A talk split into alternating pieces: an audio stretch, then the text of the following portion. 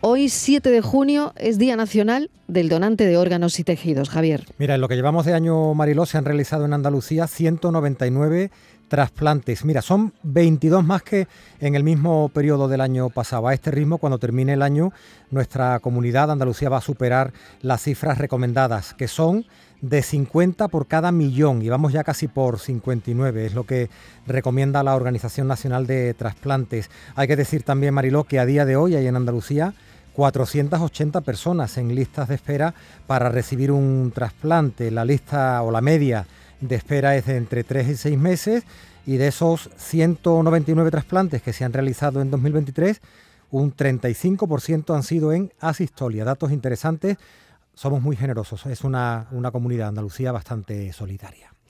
Vamos a hablar con María José Romero, que perdió a su hijo, que decidió donar sus órganos y que hoy es el Día del Donante y ella tiene mucho que decirnos. María José Romero, bienvenida. Gracias por atendernos. Gracias a vosotros. Buenas tardes. Estos días son importantes para, para escuchar a personas que han vivido un momento difícil y de alguna manera cómo lo han volcado en los demás. Eh, pues sí, mira, mm, bueno, ¿qué te voy a decir? Yo no hay un día que yo no recuerde a mi hijo, ¿no?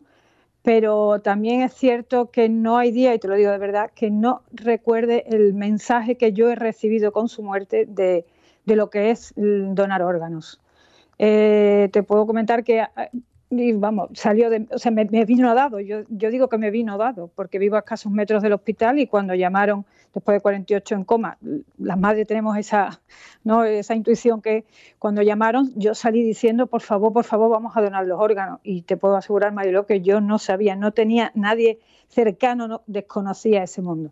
Y cuando ya lo haces, ya te digo que me vino dado, pero gracias al doctor Pérez Bernal, nuestro mm. querido doctor Pérez Bernal, te, te pone, te toma de la mano y te dice, mira y te voy a presentar, es que, bueno, mm. es dentro de ese dolor que, siempre me va a acompañar, pero lo mitiga, ¿eh? te digo que lo mitiga.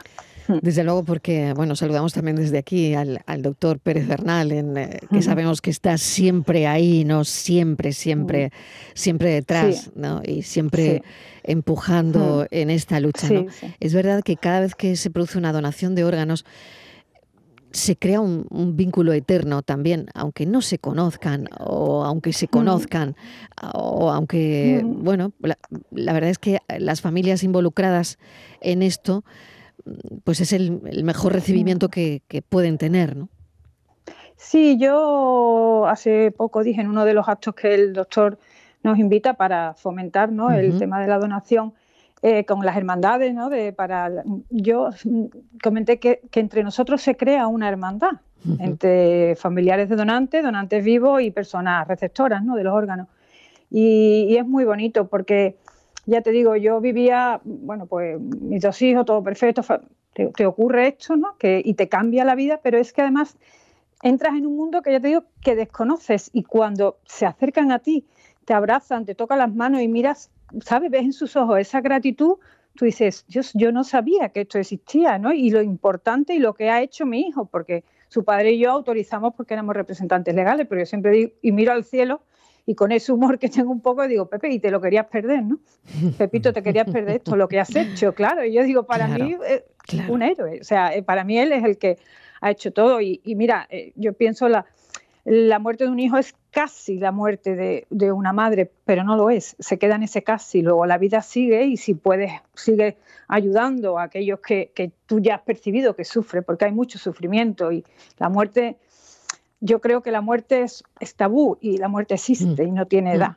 Y te mm. puede, como estamos en este primer mundo, entre comillas, que hoy se ha muerto y, la gente huye, rehuye del, del sufrimiento y de la muerte, pero te puede ocurrir a cualquier edad, como le ocurrió a mi hijo, y, bueno, y, existe la vida después, ¿sabes? Existen personas que sufren y con esos órganos mejoran su calidad y a algunos literalmente les salva la vida ese órgano.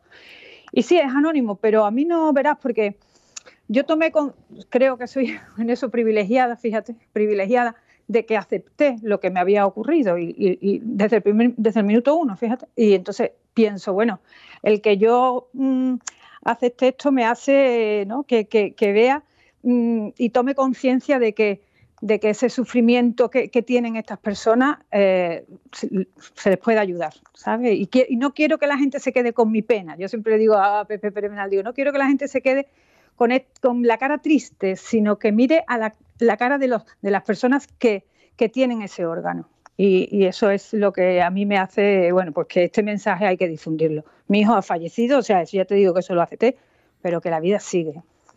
Acepté lo que me había ocurrido, Javier.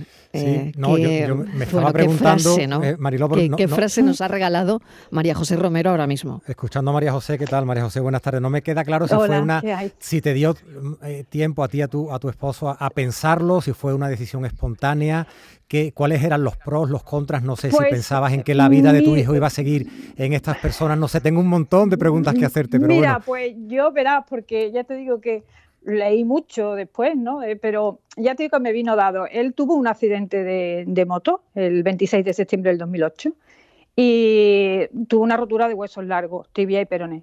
Hay un escasísimo porcentaje que se produce una embolia grasa que si llega al cerebro produce la muerte. Y eso le ocurrió. Él estaba esperando cama. Empezó con vómito y ya ingresó en coma. Vamos, no ingresó en coma, sino que le indujeron el coma.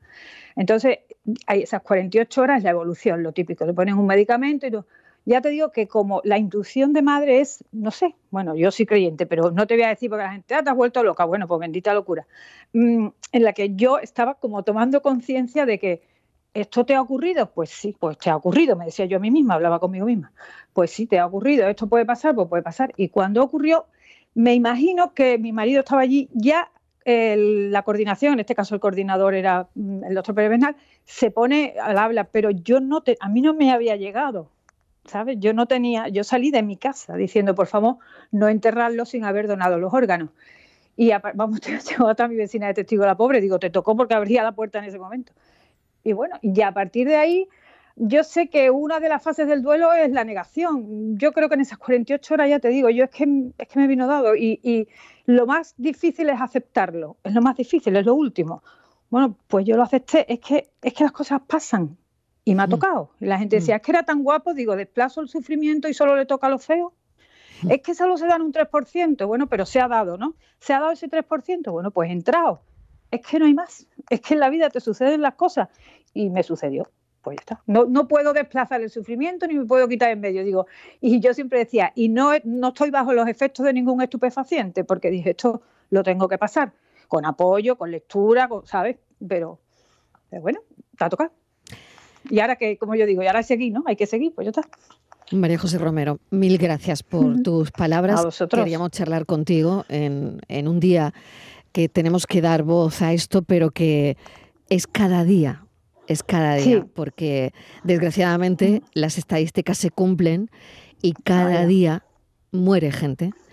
Eh, y cada día se pueden donar los, los órganos. Eh, ese es el mensaje. Yo no quiero, de verdad, Mariló, quiero que, mm. que no se quede, que, que, hay gente que está sufriendo y que está esperando un órgano. Con eso es, eso es lo que mm. yo he vivido, que no, que desconocía y veo que, se salvan vidas, que se salvan. Y están ahí esperando, ¿eh? que todavía hay gente que espera, desgraciadamente. María José Romero, muchísimas gracias. Un saludo, un abrazo enorme. A vosotros.